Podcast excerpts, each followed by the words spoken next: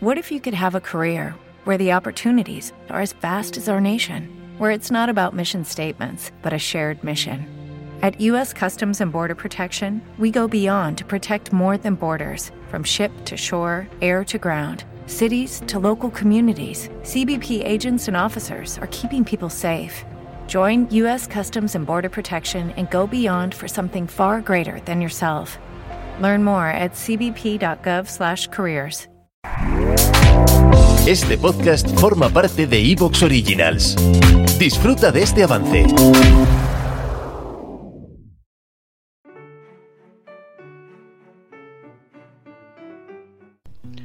Hola amigos de Filosofía Apuntes, estamos hoy 20 de marzo de 2020, todavía estamos con esto del coronavirus, estamos en cuarentena, ¿no es cierto?, cumpliéndolo.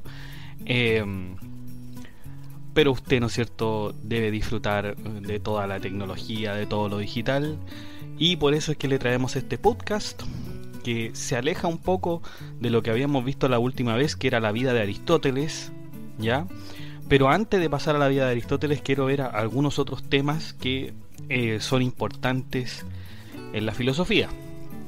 El primero es el paso del mito al logos. El paso del mito al logos. ¿Qué significa esto de el mito al logos? Bueno, el mito usted lo, lo entenderá como una historia, ¿no es cierto? Como una historia que a lo mejor pudiera no ser verdad, ¿no es cierto? Un mito es algo que no es muy verosímil, es una historia fabulosa, ¿no es cierto? Una historia muchas veces imaginaria que altera las verdades, ¿no es cierto? Altera los personajes, altera, no sé, em, hechos, como usted quiera llamarlo, ¿ya? Son fantasías, por de alguna, de alguna manera decirlo. Y nos hablan, ¿no es cierto?, los griegos que hay un paso del mito al logos, un paso del mito al logos. ¿Y qué significa logos? Logos, uy, tiene tantas acepciones, chiquillos, tantas acepciones. Por ahí andaba un, un meme que decía, uh, logos, uh, tanta cosa, ¿no es cierto? Pero tiene varios matices. Por un lado, significa razón, por un lado significa palabra, por un lado significa pensamiento, por un lado significa eh, inteligencia, eh, también por otro lado significa comparación. Por ejemplo, cuando nosotros decimos analogía, ¿no es cierto? Ahí está logos, ¿no es cierto? Psicología, estudio del alma. Eh, si se recuerda, ¿no es cierto? Habíamos visto, teníamos una teníamos un podcast sobre el abecedario griego y ahí veíamos que, ¿no es cierto?, psicología, por ejemplo, significa, era la división, ¿no es cierto?, de psique y logos, es decir, es el estudio o el razonamiento del alma, eso es la psicología al menos así por nombre la tenían, ¿no es cierto?, la etimología griega. ¿Ya? Por lo tanto, usted debe entender que este paso, ¿no es cierto?, del mito al logos es como de la superstición a la ciencia o de la religión a la ciencia, por de alguna manera decirlo. ¿Ya? Este es el paso del mito al logos. El contexto, ¿no es cierto?, es en la antigua Grecia y se dio con los mitos de mano de dos escritores que son Homero y Hesíodo. Estos nos relataban los acontecimientos que sucedían entre los hombres y los dioses, quienes tenían una relación dicotómica entre mando y obediencia.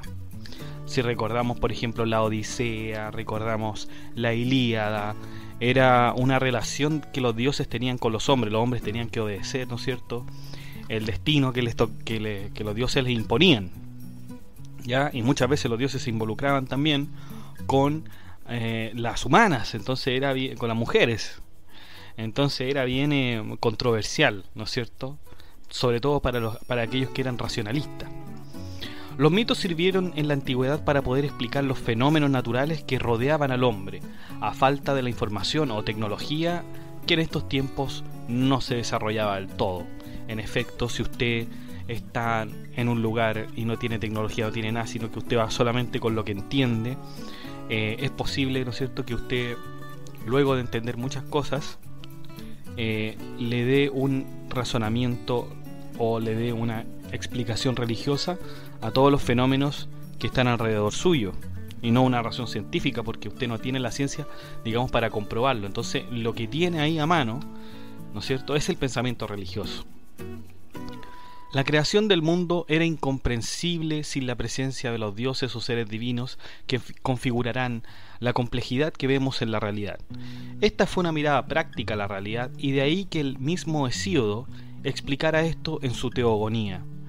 Sin embargo, con el tiempo el hombre va entendiendo que hay ciertas causas que tienen explicaciones más allá de una divinidad, o mejor dicho de otra manera, eh, que tienen mucho más sentido que el mito. ¿No es cierto? Y es aquí cuando ya el mito ya eh, pasa a segundo plano o es destruido simplemente por el logos. Bueno, cuando, cuando nos damos cuenta de que lo que aprendimos, ¿no es cierto?, hace tiempo en realidad no es logos, es decir, no es ciencia, y en realidad es eh, mito, entonces ahí, ¿no es cierto?, el hombre eh, va siguiendo este camino, el camino del sentido, el camino de la razón. Y un ejemplo claro de esto, chiquillos, lo vemos en algunas obras de el gran, gran padre de la medicina, Hipócrates, quien intentaba de dar una explicación racional a la epilepsia, que en esos tiempos era llamada la enfermedad sagrada. De hecho, chiquillos, em, bueno, ustedes pueden ver, pueden descargarlo quizás en alguna página, está el Tratado de Hipócrates, un tratado sobre las enfermedades. ¿ya? Ese tratado de las enfermedades tiene un capítulo donde dice enfermedad sagrada, tiene por título enfermedad sagrada.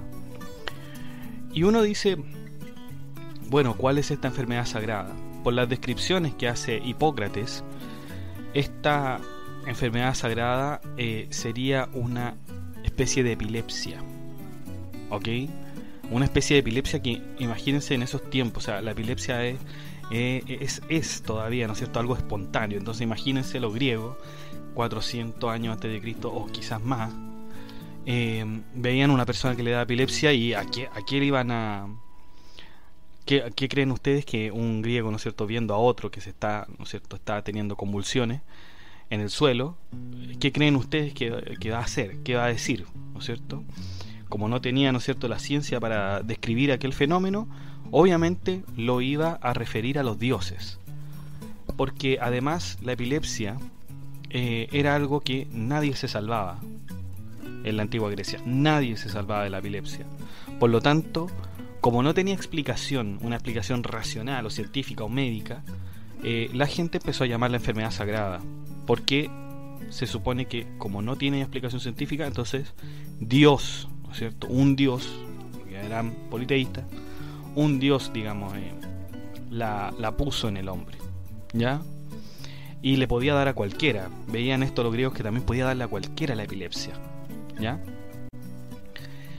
Por lo tanto, eh, cuando se conoció esta enfermedad, esta enfermedad sagrada, los magos y purificadores de la antigua Grecia decían que los hombres que padecían esta enfermedad sagrada debían usar ciertos trajes y comer ciertos alimentos para evitar la enfermedad.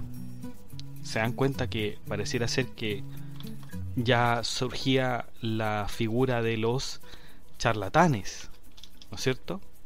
De hecho, si nosotros vemos en el Tratado de Epilepsia de, de Hipócrates, eh, a quienes padecían esta enfermedad les recomendaban salmonete, manta rayada, mujol, anguila. O sea, en realidad les prohibieron estos alimentos, les prohibieron estos tipos de pescado, les prohíben la cabra, el ciervo, el cerdo, el perro. Le prohibían el gallo, la tórtola, la baturda, abutarda, perdón, abutarda, sí, abutarda y las hortalizas también se les prohíbe, eh, la menta, el ajo, la cebolla. Y no solamente a los que padecían de esta enfermedad o los que se sospechaba que padecían esta enfermedad, no solamente se les daba eso, sino que además se les recomendaba no vestir de cierta manera. Por ejemplo, los vestidos negros, alguien que se sospechaba que tenía epilepsia no podía vestir de negro. ¿Ya? ¿Por qué? Porque el negro aludía a la muerte. Eh, no acostarse sobre pieles de cabra. También, también era algo que eh, no debía no debía hacerse, ¿ya? Bueno, y así como esta enfermedad se suponía sagrada, los magos decían que las convulsiones se, eh, que se ocasionaban dependían de cada dios. Por ejemplo, si había convulsión solo en el lado derecho, entonces era obra de la madre de los dioses Hera. Si la persona gritaba en el acto, entonces era obra de Poseidón. Si a la persona se le escapaba un excremento, entonces era obra de Enodia. Si las convulsiones eran muy repetidas, entonces era obra de Apolo. Si echa espuma por la boca, era obra de Ares. Si tenía convulsiones a la hora de dormir, entonces era obra de Hécate. ¿ya? Eh, Enodia y Hécate. Enodia era la diosa de los fantasmas y Enodia era la diosa de los caminos y Hécate era la diosa de los fantasmas. Así que dependía, ¿no es cierto?, de cada dios. Estas fueron las tantas supersticiones por las que los magos se servían para embaucar a la gente. Hipócrates rechaza de lleno todas estas recomendaciones y nos dice que la enfermedad es de lo más humano que existe. Es decir, esta enfermedad que llamaban sagrada no tiene nada de sagrada. No tiene absolutamente nada de sagrada. Dice mm, eh, Hipócrates que la causa de esta enfermedad sagrada, que como habíamos dicho era la epilepsia, tiene su origen primeramente por herencia. Fíjense esto. Esto eh, se dice que es cierto se dice que es cierto, es parcialmente cierto, que es por herencia, al igual que otras enfermedades como la tuberculosis, por ejemplo. Su procedencia biológica es del cerebro. O sea, Hipócrates dice, no, esto, esto es, es tema del cerebro. ¿Te está gustando lo que escuchas? Este podcast forma parte de Evox Originals y puedes escucharlo completo y gratis desde la aplicación de Evox. Instálala desde tu store y suscríbete a él para no perderte ningún episodio.